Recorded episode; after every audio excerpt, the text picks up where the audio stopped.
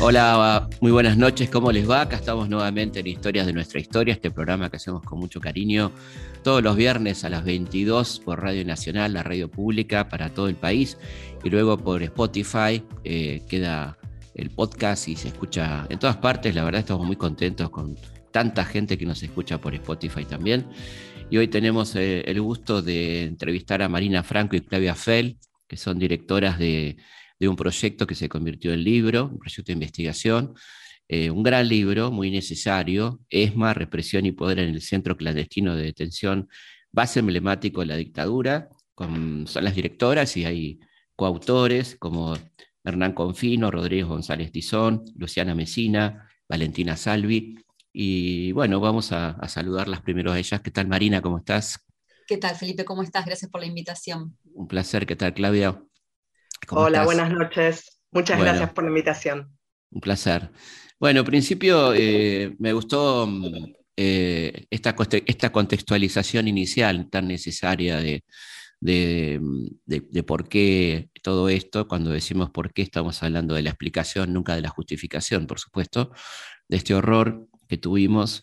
Y me gustó lo, lo global, donde no queda prácticamente nada afuera en el libro de todos los temas que uno piensa cuando piensa en la ESMA, eh, empezando por, eh, por este, mm, este, este, increyendo represivo que se fue dando en Argentina, eh, con un momento muy interesante que es el de los asesores franceses, ¿no? que llegaron durante el gobierno de la llamada Revolución Libertadora y tuvieron tanta influencia en, cuanto al modelo represivo. Luego la, la dictadura llamada Revolución Argentina, este, el momento del peronismo también, ¿no? esos, momentos oscuros que tuvo el peronismo allá por el 73, 74, 75, y obviamente ya el terrorismo de Estado implantado en el 76, ¿no? Pero vamos a hablar puntualmente de, mm, este momento de, la ESMA, donde eh, me parece muy interesante sacarlo de, esas cuestiones eh, bastante transitadas, como para hablar que dentro de la ESMA, y me gustaría empezar por ahí, se jugaba además un proyecto político, ¿no? que no era solamente la cuestión represiva necesaria para implementar el modelo económico neoliberal, sino que además ahí se jugaba un proyecto político propio del almirante Macera y de gente que va creciendo políticamente en medio de la represión, como el Tigre Acosta, por ejemplo, ¿no? Es así, ¿no? Eh, sí, efectivamente, eh, lo que el libro trata de mostrar es que algunas de las dimensiones más eh, extraordinarias, más singulares de ciertas cosas que sucedieron en la ESMA tienen que ver con que esas actividades, por ejemplo, la expansión de la ESMA fuera de las fronteras o el robo de bienes a gran escala o la utilización de prisioneros y prisioneras para eh, realizar tareas, tareas intelectuales y, de trabajo dentro de la ESMA, están vinculadas a un proyecto político. Es decir, lo que sostuvo la enorme eh, envergadura de estas cuestiones tiene que ver con un proyecto político, un proyecto de poder, para decirlo más ampliamente, que eh, estaba alimentado por los intereses políticos específicamente de Macera, pero también de Tigre Acosta y todo el grupo de este, represores que conformaron el grupo, el grupo de tareas, especialmente entre finales de 1976 y 1978. Sin ese proyecto de poder, sin esas aspiraciones de poder económico, político, seguramente la ESMA no hubiera sido ah, lo que fue, ¿no es cierto? Y para esto es útil la comparación. En otros centros clandestinos existió el robo de bienes, se usó a los prisioneros y prisioneras para trabajar, pero en ningún lugar esto adquirió la dimensión que tuvo la ESMA. Y la ESMA adquirió esa dimensión justamente porque estaba alimentado, estimulado por las ambiciones políticas y, económicas. Macera jugó desde muy temprano una interna en la Junta Militar, especialmente contra Videla, especialmente alineando la Marina contra el Ejército, pero también eh, tuvo sus propias ambiciones personales de convertirse en, eh, como él decía, o como se, han dicho muchos testimonios que lo escucharon hablar a Macera, en convertirse en un nuevo Perón, es decir, pasar de las filas de, las Fuerzas Armadas a ser un presidente elegido por el voto popular y eh, de alguna manera eso lo estuvo construyendo Macera desde su mismo lugar en la Junta, pero también con un pie muy importante en la ESMA. Claro. Eh, como algo articulado con su rol en la Armada, pero también como algo paralelo y casi clandestino dentro de la misma Armada. Entonces, todo el grupo de tareas de la ESMA que funcionó con el Tigre Costa a la cabeza, como vos dijiste, eh, le sirvió de pie, eh, de pie político, de pie también como, como vemos en el libro, de acumulación de mm, material, de acumulación de dinero para poder llevar a cabo ese proyecto y de expansión en muchos sentidos, entre otros de acumulación de, expansión geográfica hacia afuera, digamos, del país. ¿Cómo surge el, grupo de tareas? ¿no? ¿Cómo, ¿Cómo, se conforma la, la, pirámide? ¿Cómo funciona? Sobre todo para la gente que no tiene idea de qué estamos hablando, que hay mucha gente que, que sabe en términos nominales qué es la ESMA, pero ¿cómo, cómo se armó este, el grupo represivo dentro de la ESMA y cómo funcionaba ¿no? Eh, esa estructura tan compleja y tan casi perfecta, podríamos decir, lamentablemente, ¿no? Bueno, eh, a ver, para entender esto hay que plantear dos cosas eh, por separado. Una es la doctrina y la organización militar, que en particular en este caso la Marina se dio en el año 1975 a través de un organigrama de tareas para la lucha antisubversiva que se llama Plan Cintara.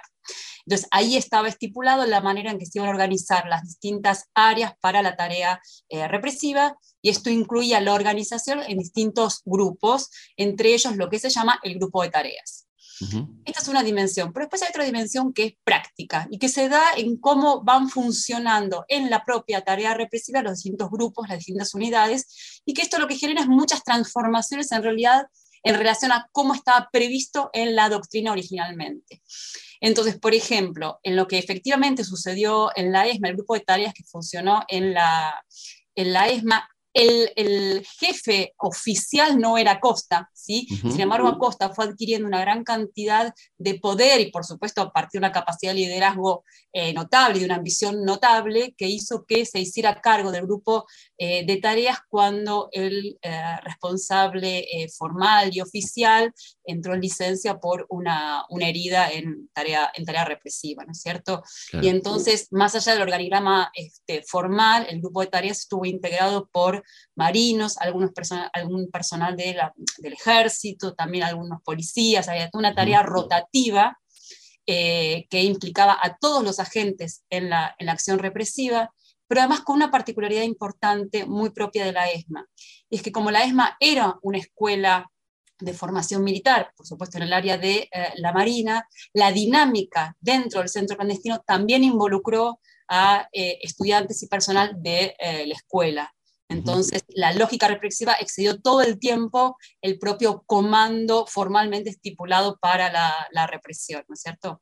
Claro, ahí, hablaban de ustedes de chicos de 15 a 20 años, ¿no? exactamente, exactamente. Incluso con un dato, un dato de color, si me permiten la palabra, pero muy notable, que la propia, el propio organigrama militar y la propia previsión de la escuela modificó las condiciones por las cuales los estudiantes que egresaban de la escuela podían participar en eh, la lógica del centro clandestino. Es decir, por ejemplo, se modificó el momento de graduación y las notas que tenían que tener para tener determinadas tareas en eh, los comandos de apoyo a la represión. Es muy interesante también lingüísticamente ¿no? lo que se armó dentro de la ESMA con, con los nombres que de los que alguna vez se ocupó Pilar Calveiro, ¿no? de, esta cuestión del chupadero, por ejemplo, ¿no? que, decía Pilar, chupar en el sentido de sacar de circulación y chupar porque le, extraían información y, trabajo a la gente que estaba ahí, ¿no? Este, los Jorges, ¿no? el lugar Los Jorges, que eran las oficinas donde estaban Bildosa, Costa, Perren y Radiche, ¿no? Eh, todas esas esos eufemismos que se usaron dentro de la ESMA que fueron creando un lenguaje particular también, ¿no? Sí, es así. Hubo una jerga propia de los represores que después la escuchamos y la, vemos en los testimonios eh, y que dan cuenta de, de una idea de esconder lo que allí pasaba, de torcerle el sentido. Por ejemplo, eh, el hecho de, ir mm, dejando un grupo minoritario de detenidas y detenidos eh, vivos para poder participar, para poder hacerlos, obligarlos a participar en el proyecto de Macera, para extraerles su trabajo, sus saberes para el proyecto de Macera, se llamó proceso de recuperación. En la jerga del centro clandestino. Y eso no implicaba recuperar, ni recuperarlos en, el sentido moral del término, ni tampoco recuperarlos eh, para la sociedad. Pero nosotras decimos, eh, eh, a través de la investigación, que sí había una lógica de recuperar todo lo útil, en el sentido de extraerles todo aquello que pudiera ser útil para el uso del grupo de tareas mediante amenazas, mediante la, permanente convivencia con la muerte, con las torturas, mediante amenazas incluso a las familias de, las personas cautivas que, estaban todo el tiempo también, em, bueno, eh, eh, formaban parte de toda la trama represiva porque se llevaba a las personas que están en, cautiverio a visitar a sus familias para que esas familias sintieran esa amenaza permanente del grupo de tareas de la ESMA. Había una especialización de la ESMA que era montoneros y los sectores del peronismo, ¿no? Fundamentalmente los detenidos pertenecían a ese sector, así como Campo de Mayo fue especialmente para PRTERP, ¿no? Había como una idea, y en este sentido me parece que es interesante la lógica de la recuperación, palabra que como bien decís es por supuesto cuestionable absolutamente, pero entendiendo que dentro del peronismo había gente que todavía se podía rescatar, cosa que no ocurrió en Campo de Mayo, por ejemplo, ¿no? Con, donde se decidió el exterminio de todos los militantes. ¿no? Sí, yo creo que ahí en la ESMA lo que se fue dando es una especialización eh, progresiva en el sentido de que ya por eso insistimos mucho que hay algo que se va dando en el proceso represivo que no está prescripto ni está preestablecido eh, antes, y es que una vez que eh, el grupo de tareas de la ESMA empezó a secuestrar eh, a determinados grupos claves de montoneros, eso fue abriendo una cadena de posteriores secuestros que los fue llevando cada vez más a especializarse en montoneros por un lado. Por otro lado, eh, nos parece que hay también una tensión importante en la cuestión económica vinculada a montoneros. Yo creo que, y es lo que fuimos descubriendo en el trabajo sobre delitos económicos, eh, es que empezó a haber claramente una obsesión por parte del grupo de tareas de llegar a lo que se suponía que eran las grandes sumas millonarias de eh, montoneros, a las que efectivamente llegaron, ¿no es cierto? Claro, sobre todo a partir de la caída de Gasparini, ¿no? Exactamente, exactamente, exactamente. El grupo de finanzas de montoneros abrió una cadena de posibilidades de delitos económicos eh, extraordinaria. Y entonces todo esto fue haciendo que eh, empezara a haber un, digamos, una, una, obsesión en la persecución a, eh, a, montoneros y es lo que después aparece como una especialización de la ESMA en relación con, este, con, estos, este, con estos militantes. Claro. Y el tercer punto, eh, me parece fundamental, es que también los militantes de montoneros tenían una altísima eh, capacitación y formación en una serie de tareas que fueron fundamentales para, para los marines de la ESMA, ¿no? La falsificación de documentos, que es algo que muestra muy bien Claudio en el trabajo sobre el proceso de recuperación, la falsificación de documentos, ciertos saberes muy, este, muy, muy finos y muy complejos, como la traducción de documentos, de informes políticos, la lectura de prensa al exterior, etcétera, fueron todos este, saberes que extrajeron a los militantes de Montoneros, ¿no? Y ahí se arma un, muy impresionante todo lo que cuentan ustedes de este chico que era eh, productor de televisión, ¿no? Bartolomé. Bartolomé, que, bueno, ahí hay vínculos con, con, gente de Canal 11 que iba directamente a las reuniones, ¿no? Impresionante esto, ¿no? De cómo... la, historia de Bartolomé es impresionante. Porque además lo, tremendo era que este chico lo, llevaron a España, lo llevaron a Mar del Plata, lo llevaron por todos lados y por supuesto después volvía a su cucha, ¿no? En capucha, a, a estar engrillado nuevamente como si nada hubiese ocurrido. ¿no?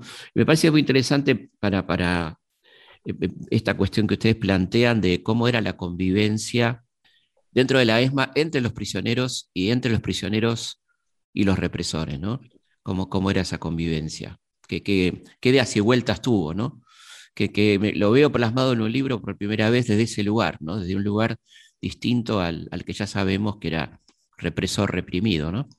Sí, lo que nosotros vimos en este, mm, en, este estudio es que parte de lo siniestro de esa, experiencia es justamente que el, mismo, mm, el mismo sistema represivo, esto que, llamaron proceso de recuperación, eh, generó vínculos, o sea, vínculos eh, eh, que son producto de ese proceso represivo, eh, y que fueron eh, vínculos, en el caso de la, relación entre victimarios y, víctimas, fue un, vínculo forzado, pero mm, con, una gran perversidad justamente por su equivocidad, por, las, eh, situaciones ambiguas que se generaban todo el tiempo y que ponían a, las víctimas en lugares muy complicados de, eh, de, sometimiento, pero a la vez de, gran desorientación, de gran quiebre subjetivo. Por ejemplo, eh, esta situación de sacar a las personas a, afuera, a, supuestas situaciones em, de, recreación, eh, de pronto llevar a comer a un grupo de detenidos que tenías a un restaurante, hacerles hablar como si estuvieran un grupo de amigos, sabiendo que esas personas eh, estaban secuestradas y que además eh, claramente no podían escaparse ni romper ese círculo, porque estaban ellos y sus familias amenazados y los compañeros y compañeras que estaban adentro de la ESMA también amenazados. y, esa equivocidad de, los, de, los, vínculos formaba parte del sometimiento, era un instrumento de sometimiento, no era un alivio. Y en cuanto a las relaciones entre, mm, entre las mismas personas eh, cautivas, también se generaba o se intentaba que esas mismas relaciones también fueran ambiguas y equívocas. Claro, la sospecha, ¿no? Mucha sospecha. La sospecha, el no saber quién era quién, el no tener idea de si el otro era un amigo o un enemigo. Eh, todo eso generado por los mismos represores.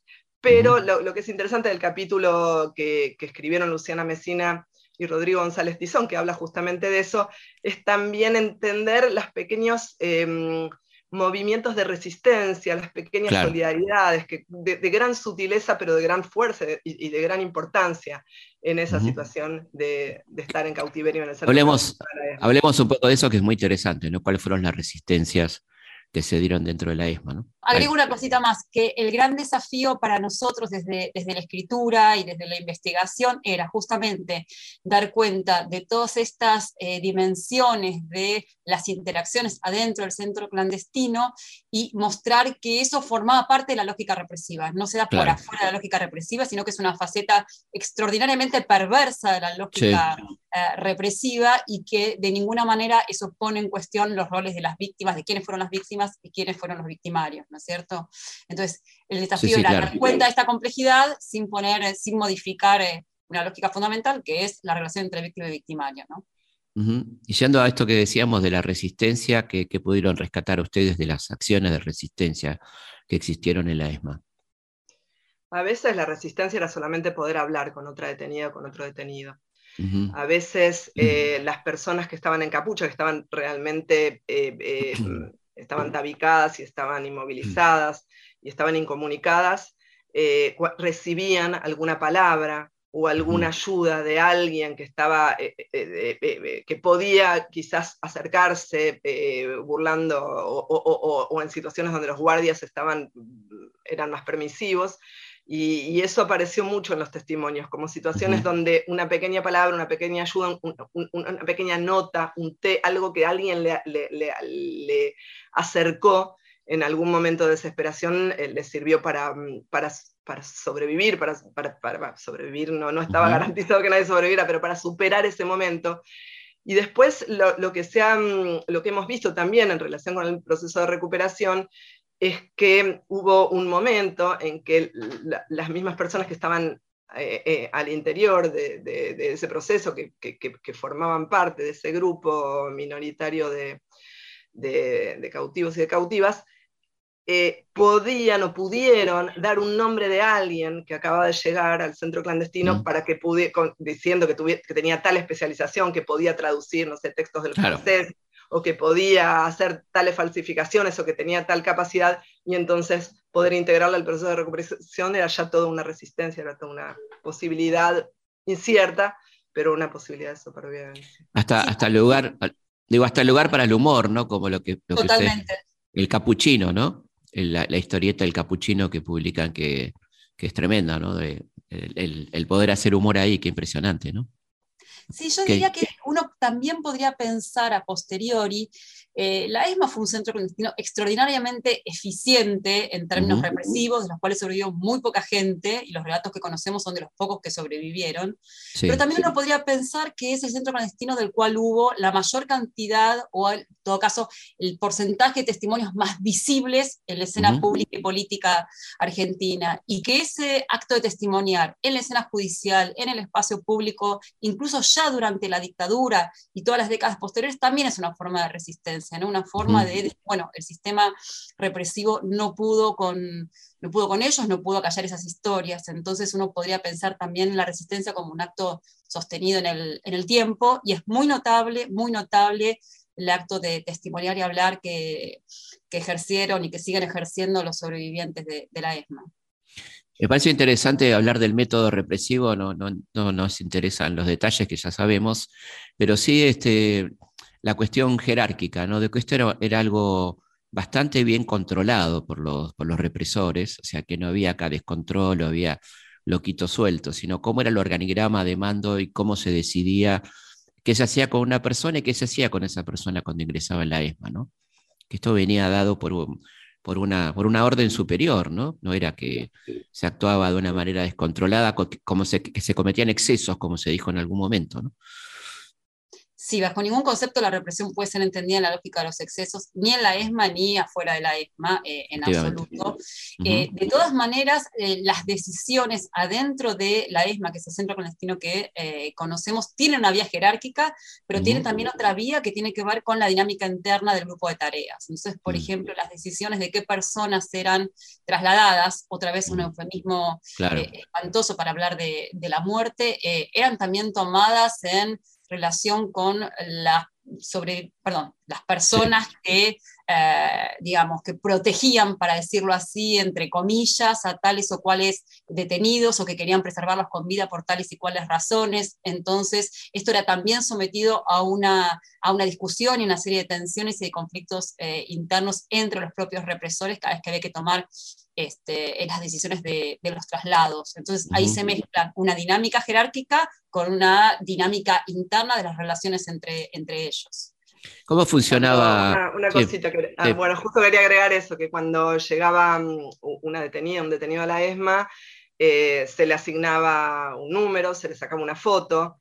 Lo primero que se hacía era torturarlo, torturarla, y se les asignaba un responsable uno de, los integrantes del grupo de tareas era responsable de esa persona. A veces era su torturador, a veces era quien lo había realmente ido a buscar y, lo había chupado, era alguien del grupo operativo.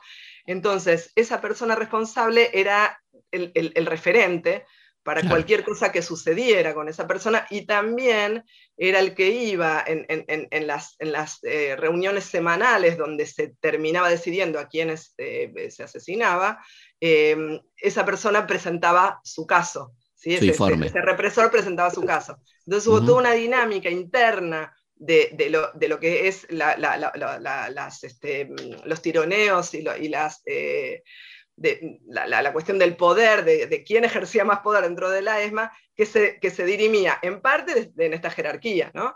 pero en parte también por quienes eh, podían hacer que su caso sobreviviera todavía un poco más. Entonces se, se genera una dinámica eh, muy perversa en la que la misma persona que estaba supuestamente, entre comillas, protegiendo a, a esa secuestrada o ese secuestrado, era también quien lo hostigaba y quien también podía mandarlo a la muerte. Entonces, eh, em, lo, que, lo que dicen los testimonios es la misma persona que te protegía era la que, la que te amenazaba. Tu amenaza mayor era esa persona, al mismo tiempo que era tu único referente y tu único ancla donde podías agarrarte. Entonces eran vínculos muy, muy perversos, tremendamente complicados, que han dejado unas huellas tremendas en todas las personas que sobrevivieron. También ustedes señalan ahí que a la hora de la tortura había absoluta libertad, ¿no? Que, hacían lo que querían, digamos. Sí. Esto, esto es interesante porque ahí sí tenían creatividad, bueno, una creatividad tremendamente horrenda, ¿no? Es que en eso consiste la represión, ¿no? Un plan sistemático, organizado, una doctrina militar eh, y dentro de eso la posibilidad de la libertad de, absoluta de, los represores para operar, para imponer sus lógicas. Por eso cada centro clandestino fue tan distinto uno de otro y cada zona dentro del país fue distinta una de otra. ¿no? Es, la, lógica entre la jerarquía militar y la libertad de los sujetos operando y dando rienda suelta a, la, superversión. exacto, a superversión. Sí, sí, a superversión. Y, también hay una especialización importante de que lo que era por un lado la patota, por otro lado eh, los que torturaban y por otro lado lo que llamaban logística, ¿no? que eran los que robaban, robaban, robaban todos los objetos de los detenidos, ¿no es cierto? Así era el funcionamiento, ¿no?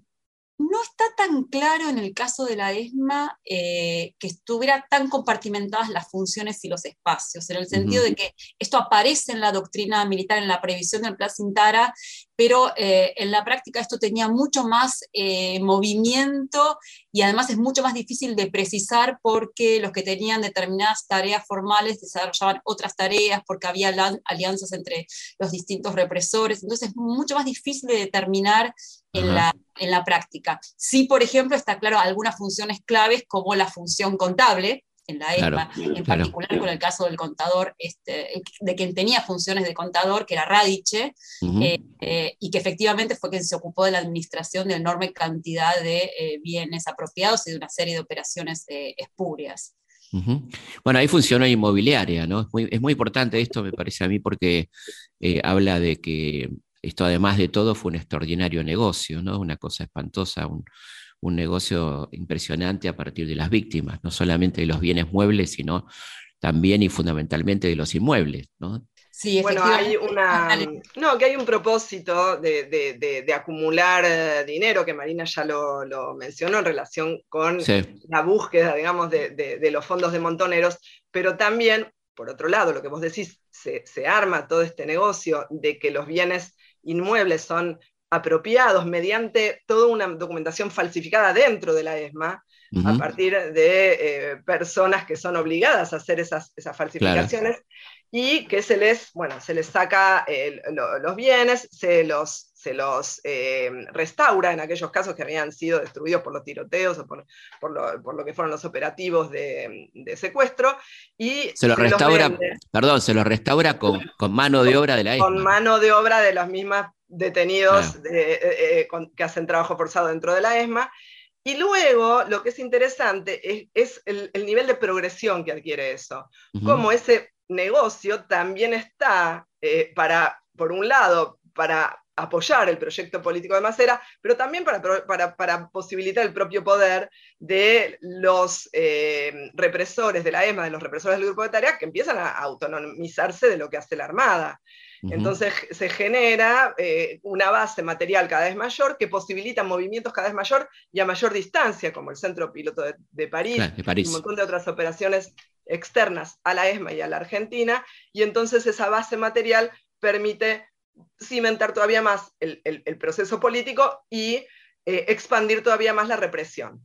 ¿sí? decimos que es como un, anillo que se va autoalimentando. Y al punto tal que se separan del SIN, ¿no? del Servicio de Inteligencia Naval. Hay un momento que hay una, hay una, una decisión entre el SIN y la propia ESMA, ¿no? como, como un entre prácticamente autónomo. ¿no? Sí, en el libro es el trabajo de Valentina Salvi que muestra muy bien este momento clave en la historia del grupo de tareas, y es que efectivamente dentro de la ESMA funcionaba también el Servicio de Inteligencia de la Marina, que reunía la información obtenida bajo tortura, la procesaba y daba indicaciones de cómo seguir. Eh, lo que sucede en, algún momento entre el 76 y 77 es que el grupo de tareas se independiza del SIN, el SIN se va de la ESMA y el grupo de tareas, por lo tanto, procesa él mismo la información que obtiene bajo tortura. Esto implica que los nombres, los datos que se obtienen bajo tortura se transforman en, en información para ser operativos inmediatamente después, o sea, con una rapidez absoluta. Y esto lo que va a dar al grupo de tareas es mucha mayor eficiencia en la actividad represiva y la posibilidad de volcar esa información a otro tipo de tareas, como por ejemplo la acumulación y el robo de bienes, ¿no es cierto? Entonces esto va a generar este círculo que para el grupo de tareas podemos llamar virtuoso, eh, si se me permite el, término, pero que tiene que ver con la acumulación de poder político, económico, el uso de prisioneros y prisioneras en esta espiral eh, ascendente. Vamos a una pausa y seguimos en Historia de nuestra historia. Historias de nuestra historia, con Felipe Piña, por Nacional, la radio pública. Los hechos, los lugares, los personajes, son muchos. La forma de contarlos, una sola. Historias de nuestra historia. Con Felipe Piña. Por Nacional. La radio pública.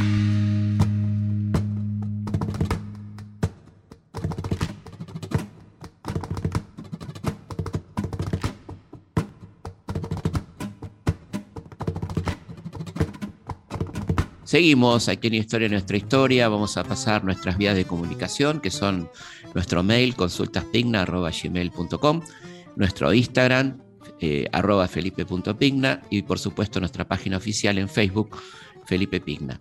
Ahí pueden dejarnos sus comentarios, pero sobre todo nos gusta mucho que sea por mail, en consultaspigna.gmail.com, y ahí leemos de dónde nos escuchan y todas las cosas que nos piden, nos proponen y sus comentarios. Así que agradecemos mucho esta participación.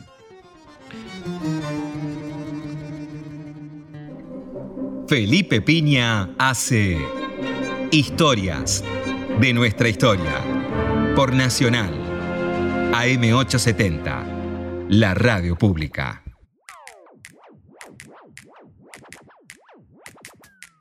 Seguimos en Historia de nuestra historia charlando con Marina Franco y Claudia Fell sobre la ESMA. Hablemos un poco entonces de, este centro, este staff, ¿no? De, qué se encargaba y, eh, cómo trabajaba para el proyecto político de Macera, ¿no? Incluso con, una revista como Cambio, que ustedes habrán visto que, qué sutileza, ¿no? La, tipografía de la, de la revista Cambio es la misma tipografía del diario Noticias de los Montoneros, ¿no? Un detalle increíble, ¿no? Y el diario tiene, tiene la tipografía también, me, he tomado el trabajo de, comparar noticias y de comparar con cambio y es la, misma, el mismo diseño tipográfico, es muy fuerte eso, ¿no? Además del título, el resto del diseño es igual. Exactamente. Sí, sí, sí, sí, sí, yo tengo un par de ejemplares de, tengo la colección de noticias y tengo un par de ejemplares de cambio y me llamó mucho la atención esa cuestión del el título, bueno, es muy fuerte, ¿no? Porque es la misma letra de noticias. Y después el diseño interior es igual al diario también, ¿no? Bueno, más quería claramente acercarse a Montoneros y al peronismo. ¿Cómo? ¿Cómo, quería claramente acercarse al peronismo. Claro, claro. Pero además habían secuestrado todos los números de, noticias, todo el, archivo fotográfico, o sea, todo lo que, lo que pertenecía al archivo del diario Noticias eh, eh, terminó la ESMA. O sea que pueden haber llegado a utilizar algunas de las cosas que tenían, eh, pero bueno, me parece que más, que eso es simbólico, esa idea de parecerse a Perón, volvemos a decir. Sí, claro, claro, claro. Eh, y, de generar eh, algún tipo de guiño en relación con, posibles lectores de ese, diario, que no creo que hayan sido, digamos, los mismos que, leían. No, no, seguramente, seguramente, no, Seguramente no. Eh, a partir de Partido por la Democracia Social, ¿no? Qué impresionante. Este, bueno, y no, iba, iba a preguntar, les iba a preguntar sobre cómo era la tarea de los recuperados o los, o los, que estaban en vías de recuperación y cómo eran seleccionados ¿no? por parte de los represores. Bueno, eh, ¿cómo eran seleccionados? Realmente no lo sabemos los mismos sobrevivientes no, tienen una lógica única de, cómo claro. recuperados. Lo que sí podemos decir es que al, inicio fueron los cuadros más importantes de Montoneros, eh, los que tenían mayor formación política y, que estaban al frente de la organización, pero eh, no hay una lógica que uno pueda decir, bueno, seleccionaban de esta manera. Eh, formaba parte de, lo arbitrario de las decisiones dentro de la ESMA. Lo que tenía que ver con los detenidos y las detenidas era arbitrario, finalmente. ¿no? Eh, y los trabajos que, se fueron, como dice Marina, se fueron haciendo progresivamente o se fueron organizando progresivamente eran de tres tipos. Eh, había un trabajo manual no especializado, que eso no solo sucedió en la ESMA, sino en la mayoría de los centros clandestinos de detención, donde a los detenidos, y sobre todo varones, se les daba eh, se les forzaba a hacer tareas de mantenimiento del lugar, desde cuestiones de albañilería hasta otras cosas más, más, complejas. Eh, en el caso como, como, perdón, como el, el, caso perverso de arreglar la picana, ¿no? Como, como contó Villani en su momento, que le obligaron a arreglar la picana y tuvo que, no, no, no pudo negarse, ¿no? Pero él dice que le, puso mucho le bajó, voltaje. Le bajó voltaje, exactamente. que, no deja de, que no deja ser un heroico acto de resistencia, ¿no? Totalmente, totalmente, no, sin duda. Y bueno, entonces en esa, en esa cuestión de mantener, mantener el, el lugar, es esa mano de obra de, de, mm, eh, perdón, de trabajos manuales no especializados, terminó siendo quienes fueron utilizados para arreglar los bienes inmuebles destruidos en los operativos que luego serían vendidos por la inmobiliaria eh, eh, que, construyó, que armó la, ESMA para, vender los bienes inmuebles de manera fraudulenta. Eso por un lado. Una segundo, un segundo tipo de tareas en las tareas manuales especializadas que tenían que ver con, sobre todo con la falsificación de documentos que implicaban fotografía, dibujo, eh, cuestiones de, imprenta, cuestiones muy, muy sutiles que justamente muchas de las personas allí secuestradas las conocían por haber eh, eh, hecho esas falsificaciones en el marco de Montoneros. y luego las, había otro tipo de tareas que eran tareas intelectuales, que iban desde cuestiones aparentemente más sencillas, como hacer relevamientos de prensa o informes de prensa o traducciones desde la prensa internacional, a otras cosas un poco más complejas que tenían que ver con generar planes políticos o planes para el Ministerio de Bienestar Social, que también está en manos de la Marina. Entonces, de pronto lo que cuentan los testimonios de, de las y los sobrevivientes es eso, que, que, se les venían un día y les decían, bueno, necesitamos un, un, plan para el Ministerio de Bienestar Social y ellos tenían que ponerse a escribirlo ahí en pecera, en el tercer piso de, de, de la ESMA, y después se iban y dormían en capucha y volvían a pecera a la mañana para seguir con esas tareas forzadas. Claro, totalmente, ¿no? Qué, qué impresionante. Y bueno, y ahí también algunos contaban que mm, en algún momento intentaron este, exacerbar, dentro de esa tarea intelectual, exacerbar la cuestión de la, de la guerra con Chile para correr un poco la represión interna, ¿no? Eso se habló en algún momento, ¿no? Sí, eso es un tema que en realidad, eh, perdón, no tengo ninguna respuesta precisa sobre eso, pero sí. Sí, son, son versiones. Son versiones. Son versiones. Eh, yo solo sí diría que es uno de los temas menos trabajados de la dictadura, es la relación con Chile y el conflicto del Beagle, pero no tenemos información precisa sobre cómo eso haya circulado dentro de, la ESMA. A mí me lo comentó. Hay un, testimonio de, que, que, en un momento se empezó a correr el rumor de que les estaban por pedir que falsificaran plata chilena. Eh, que cosa que después no ocurrió, pero que formaba parte de los negocios o de, las, de, las, eh, de lo que el grupo de tareas pensaba como proyección política también dentro del, proyecto de poder que tenía.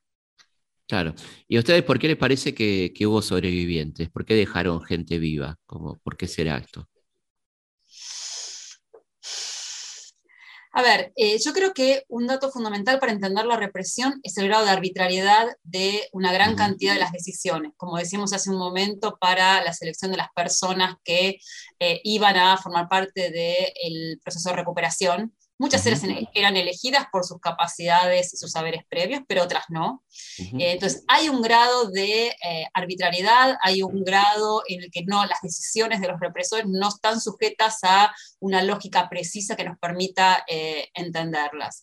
En ese sentido, la sobrevivencia está totalmente atravesada por esa, por esa arbitrariedad y por una serie de decisiones que no eh, conocemos, por los vínculos que se generaron ahí adentro, eh, por las relaciones, las tensiones, los conflictos entre los represores también a veces tenían que ver con qué personas sobrevivían y cuáles no sobrevivían.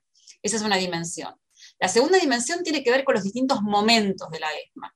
Entonces, la, sobrevivencia y la liberación de detenidos y detenidas está muy atravesada por las tensiones del grupo de tareas con las distintas instancias de eh, la Marina. Por ejemplo, en algún momento el grupo de tareas de Acosta es desplazado, el CIN recupera este, la conducción de la ESMA y eso va a tener una enorme implicancia, por ejemplo, en la liberación de detenidos y detenidas, lo mismo que la llegada, la visita de la CDH. Entonces, hay una gran cantidad de dinámica de la coyuntura intramilitar y militar que tuvieron fuerte incidencia en la toma de decisiones sobre la liberación o no liberación de prisioneros y eh, prisioneras. No sé, Claudia, si quieres agregar algo. No, sí, quería decir algo, porque en realidad lo que tenemos son hipótesis, ¿no? todo, todo, esto es una conjetura que los mismos sobrevivientes se están preguntando desde hace 35 años, que, cuál fue la razón. Eh, entonces, em, lo que yo creo, esto es una, una, apreciación personal, pero que creo que tiene que ver con lo que estuvimos eh, investigando y pensando, es que se creían omnipotentes, realmente creían que iban a Eran dioses. Eran dioses, ¿no? Se creían impunes y omnipotentes. De hecho, eh, mucha de la gente liberada fue perseguida y, asediada y vigilada. Mucho después de, mucho después de ser liberada, mucho después incluso en otros países, e incluso ya comenzaba la democracia. Y yo creo que en un, punto creyeron que iban a estar siempre asediando y, complicando la vida de los sobrevivientes, entonces creyeron que eso no, que, no iba a cambiar, me, parece. Yo creo que... Sí, el caso... Eso. El caso Basterra, ¿no? Hasta 1984, entrado el 84, ¿no? Lo seguían vigilando y todo eso, ¿no? El caso de Basterra también es el de una gran valentía porque es un, detenido que, fue, que, fue obligado a realizar tareas de fotografía y que se llevó fotos, se llevó fotos de personas detenidas que encontró un negativo en una bolsa antes de que fueran destruidas, pero además, y lo más importante, es que como tenía que sacar fotos carné, fotos de identificación de los represores para hacer todos esos documentos falsos que ellos utilizaban para todas sus tareas para sus operaciones fraudulentas, Basterra decidió agregar una copia más. Y entonces esa copia se la fue guardando, la fue guardando junto con el papel sensible para que estuviera escondida, claro. que nadie abriera esas cajas, y después cuando, en esas visitas familiares que se hacían, que, que los detenidos del proceso de recuperación eh, eh, era, hacían periódicamente, se fue llevando y escondiendo todos esos eh, negativos. Y, cuando fue liberado, aún todavía bajo libertad vigilada y, con la patota visitándolo a su domicilio, él hizo durante meses un informe donde puso cada foto con cada nombre o alias que recordaba y con las situaciones en las que lo vio, con las, situaciones que, que, atestiguó de esas personas, de esos represores. Y, fue un insumo importantísimo para la CONADEP, para el juicio de las juntas y, bueno, por supuesto... Para la, causa ESMA. La causa para el proceso de memoria, verdad y justicia en general, porque también hay, hay, mucho que no fue todavía judicializado, eh, pero que nos sirve para conocer qué sucedió. ¿Por qué piensan ustedes que se tardó tanto en, hacer las denuncias o, hablar de los delitos sexuales dentro de la ESMA? Clau, es tu... no, tengo una expertise, pero también tengo hipótesis.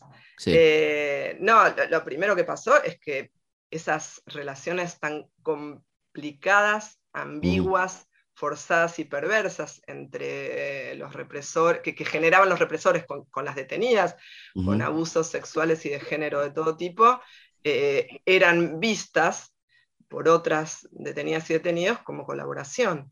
Claro. E, e, eso fue un, estigma que duró años, de años, y que solo fue aclarado a lo largo del tiempo, a medida que se pudo entender mucho más cabalmente que quienes habían ingresado a la ESMA fue, eh, eh, fueron ingresadas y ingresados como eh, secuestrados y que pasaron por torturas y, que la situación de, de, abusos sexuales fueron justamente abusos y fueron sometimiento. Eh, me parece que eso tardó mucho en, entenderse. Eh, y creo también ahí, bueno, Marina, me parece que ahí vos podés hablar más de la situación general eh, y el contexto para entender mucho mejor los crímenes sexuales y los abusos de género.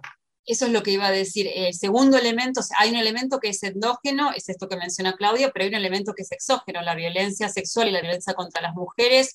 Eh, recién ahora está atravesando un proceso de visibilización general que permite visibilizar la violencia sexual dentro de los centros clandestinos. Eh, históricamente la violencia sexual ha sido vista con, o ha sido percibida con mucha culpa y mucha vergüenza este, por parte de las mujeres, por lo tanto era muy difícil de eh, ser dicha, de ser dicha públicamente y de ser escuchada. no se puede decir lo que no tiene posibilidad de ser escuchado. Eh, de todas maneras, en los primeros años postdictatoriales hubo mujeres que hablaron de la violencia sexual en los centros clandestinos, pero no fueron escuchadas. El acento se puso en eh, la represión más directas sobre los cuerpos, la tortura, el secuestro, etc. No, es interesante.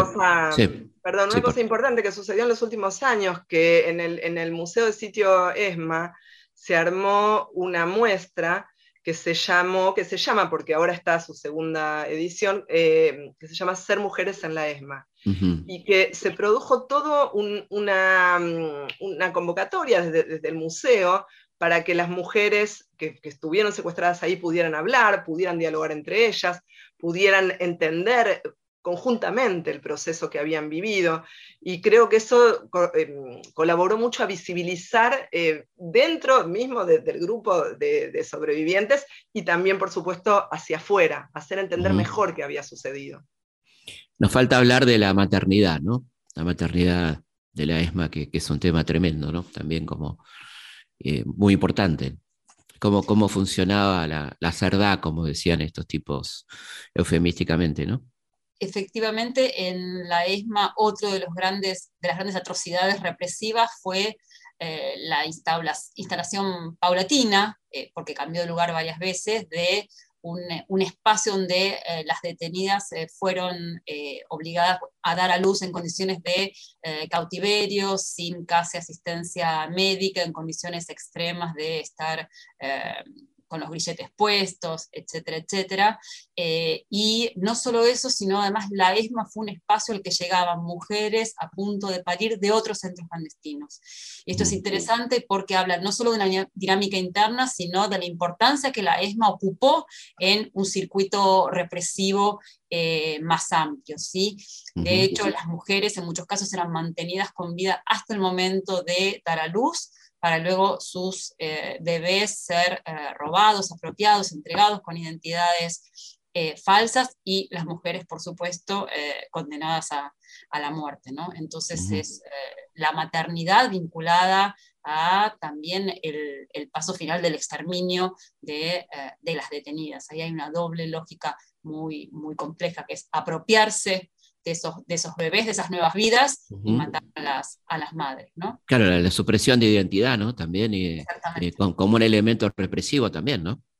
Sí, sí, absolutamente, forma parte del engranaje represivo, por eso insistimos tanto que en la ESMA se dieron cita un montón de elementos mucho más perversos, mucho más complejos de lo que normalmente se dice cuando se habla de represión y se piensa en la cadena básica de secuestro, tortura, eh, asesinato, desaparición de los cuerpos.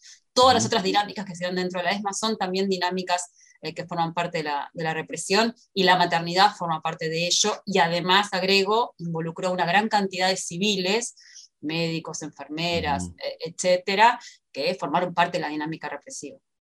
Como también formó, eh, hubo una, importante cantidad de civiles en las apropiaciones de bienes, ¿no? Sí, la dinámica civil mm. dentro de la ESMA es muy, es muy notable muy compleja, pero tiene algunas particularidades muy claras. La primera de ellas es que todos los civiles que participaron que tenemos rastreados, seguramente hay otros muchos que no, que no conocemos, los que tenemos rastreados formaban parte de las redes personales y familiares de los represores. Eh, en general, eh, son personas directamente vinculadas a las más altas jerarquías del grupo de tareas y o de, eh, de Macera. Eh, esta es una primera, una primera cuestión. La segunda cuestión es que no todos conocían todo el funcionamiento de la ESMA y del centro clandestino. Es decir, muchos sí perfectamente conocían, por ejemplo, cuál era el origen de esas personas que realizaban ciertas tareas, sabiendo que eran eh, los desaparecidos, pero otros no. Es decir, algunos pasaban por la ESMA, algunos eran habitués de la ESMA, para decirlo así, como algunos empresarios, pero otros no necesariamente conocían toda la información sobre eh, la situación de eh, los desaparecidos. Pero sí muestra claramente que la represión no fue un asunto exclusivo de, las Fuerzas Armadas. No, claro, además, bueno, estaba claramente al servicio de un modelo socioeconómico, ¿no? Era, era Exacto el objetivo central, ¿no? Diría más, los delitos económicos no hubieran podido hacerse sin estas redes civiles que implicaban escribanos, abogados, contadores, saberes y capacidades que las Fuerzas Armadas no tenían. Entonces fueron piezas fundamentales eh, en términos legales para la apropiación de, bienes. ¿Cómo está la... Lo mismo sucedió, perdón, que no, quería decir que lo mismo sucedió con, el Centro Piloto de París, por ejemplo, ¿no? Claro. Que también eh, era la coordinación de, los saberes de, civiles, como por ejemplo periodistas o especialistas en comunicación o diplomáticos, que tenían eh, la, capacidad de hacer propaganda para la Junta y para Macera y que eran eh, coordinados desde la ESMA por represores que viajaron especialmente a París para poder llevar a cabo ese proyecto. Entonces, eh, sí, muchos de los proyectos en relación con la acumulación de, bienes, con la, comunicación, con la acumulación de dinero, con la acumulación de poder y con todo lo que tenía que ver con limpiar la imagen de Macera y, hacer propaganda para su proyecto político, muchos de ellos eh, fueron civiles. Eh, algunos de los cuales tenían bueno, una, una, gran, este, mm, un, vínculo muy importante con Macera. ¿Hasta dónde pudo avanzar la justicia en las causas ESMA, en, las dos que conocemos hasta ahora? ¿no? Bueno, yo creo que la justicia ha avanzado extraordinariamente. Nosotros hemos trabajado muchísimo, muchísimo con la investigación eh, obtenida por la justicia en sus distintos juicios y dimensiones de, trabajo. Ha sido un insumo fundamental para, para nosotras. Y efectivamente, la justicia ha reconstruido una gran cantidad de eh, dimensiones del funcionamiento represivo, destacaría que una de las más notables es la reconstrucción y las responsabilidades implicadas en los vuelos de la muerte. Y digo que las más notables justamente porque si hay algo difícil de probar es aquello de lo cual no hay sobrevivientes, es decir, no hay nadie que testimonie cómo se hicieron esos vuelos, cómo se arrojaron las personas, dónde se las arrojaron. Y la justicia, a pesar de esa imposibilidad, ha logrado mostrar cómo funcionaron estos famosos vuelos de la muerte, tanto para la ESMA como ahora recientemente para Campo de Mayo pero en todo caso me parece que es una prueba cabal del extraordinario trabajo de eh, la justicia argentina, sostenida y apoyada, por supuesto, por eh, los testimonios de, los sobrevivientes. ¿Cuántos, ¿Cuántos condenados tenemos o quiénes, quiénes están incumpliendo condena en este momento de los...? Ay, no sé los números precisos. No, no, número, número no, no te pido número porque seguramente es difícil, pero ¿quiénes Asís está preso, Acosta está preso. Eh, la, plana mayor de lo que fue el grupo de tareas de la ESMA están en, prisión, han sido condenados a cadena perpetua varios de ellos eh, y se les ha aprobado una gran cantidad de, crímenes. Así que en ese sentido eh, hay una tarea muy importante hecha y hay mucho todavía por hacer, que, que en ese sentido justamente las causas de delitos sexuales han condenado a, muy poca gente. Es una, el último tramo de, la causa ESMA se dedicó a delitos sexuales y creo que había em, tres o, cuatro casos de víctimas que estaban presentando claro. Su, situación. Entonces, bueno, y lo mismo pasó con los, con los delitos económicos, ¿no? También ahí está costando esa parte, ¿no? Sí, pero vuelvo a insistir que ahí la, justicia ha hecho una investigación extraordinaria en reconstruir la cadena, por ejemplo, las cadenas de traspaso de las propiedades de los bienes. Y agrego un dato más, esas cadenas de traspaso de las propiedades de los bienes se incrementaron en los últimos años cuando la justicia empezó a perseguir esos delitos. Es decir, cuando los represores entendieron que estaban siendo perseguidos o corrían ese riesgo, empezaron a traspasar más aceleradamente las propiedades de los bienes para justamente borrar el rastro eh, de la apropiación eh, original. Entonces, me parece que eso muestra este, la eficiencia de la justicia eh, en ese punto y sus efectos. Y además es una, investigación muy difícil, ¿no? Muy difícil este, con, con, la inmensidad de lo que estamos hablando, ¿no? Cuando uno lee el libro que, bueno, que recomendamos muy particularmente, es más represión y poder en el centro clandestino de detención más emblemático de la última dictadura argentina, ve la dimensión de la ESMA, ¿no? Lo gigante que fue esto, ¿no? Eh, eh, el mega negocio, el, horror, bueno, todo lo que significó la ESMA, ¿no? Parece que... Nosotros seguimos pensando, perdón, nosotros seguimos pensando que en algunos puntos, como los delitos económicos, y algunas cuestiones de las dinámicas internas, eh, conocemos una parte pequeña y que hay todavía muchísimo más que investigar, que pensar eh, y que descubrir sobre, sobre la ESMA. Bueno, igual la verdad que es un avance muy importante, es un trabajo, yo diría, imprescindible, altamente recomendable. Queremos agradecer mucho a Marina y a Claudia, Marina Franco y Claudia Fell y a todo el equipo que hizo el libro. Así que muchísimas gracias. ¿Puedo agregar una cosita? Por supuesto, sí, sí, tenemos tiempo.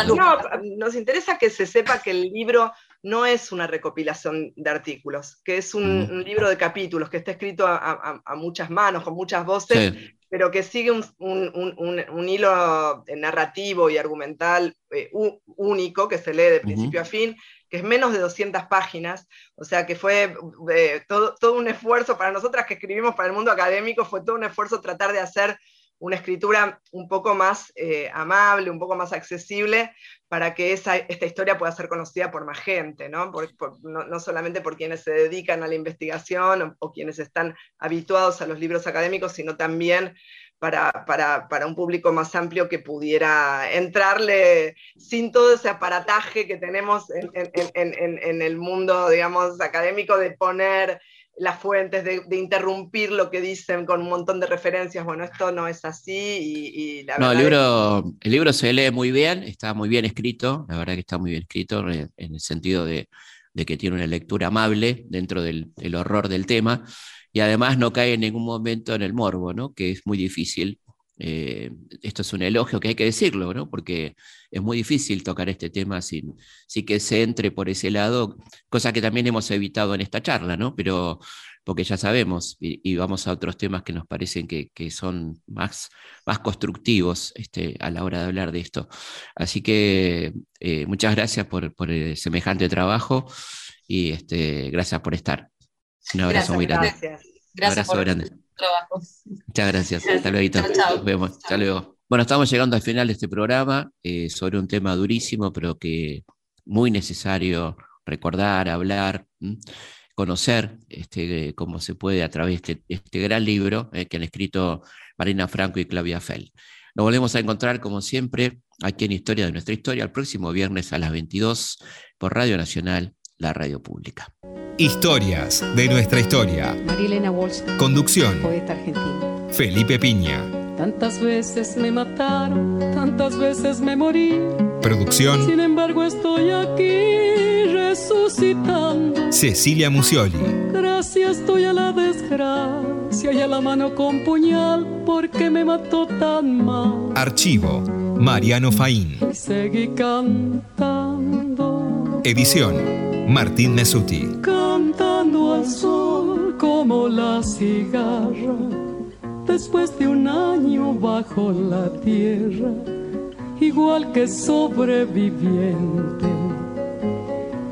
que vuelve de la guerra. Tantas veces me borraron, tantas desaparecí, a mi propio entierro fui sola y llorando.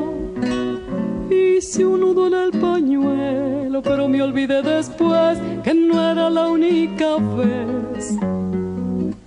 Y seguí cantando,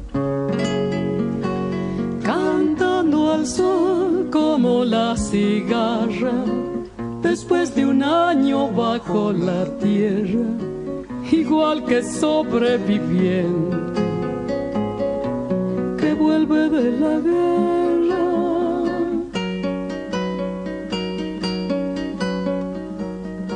Tantas veces te mataron, tantas resucitarás. Cuántas noches pasarás desesperando. Y a la hora del naufragio y la de la oscuridad, alguien te rescatará para ir cantando. Cantando al sol como la cigarra después de un año bajo la tierra, igual que sobreviviente que vuelve de la guerra.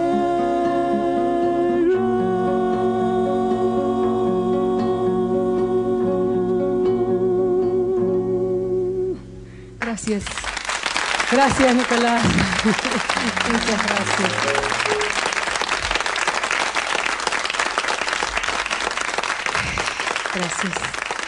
Muchas gracias.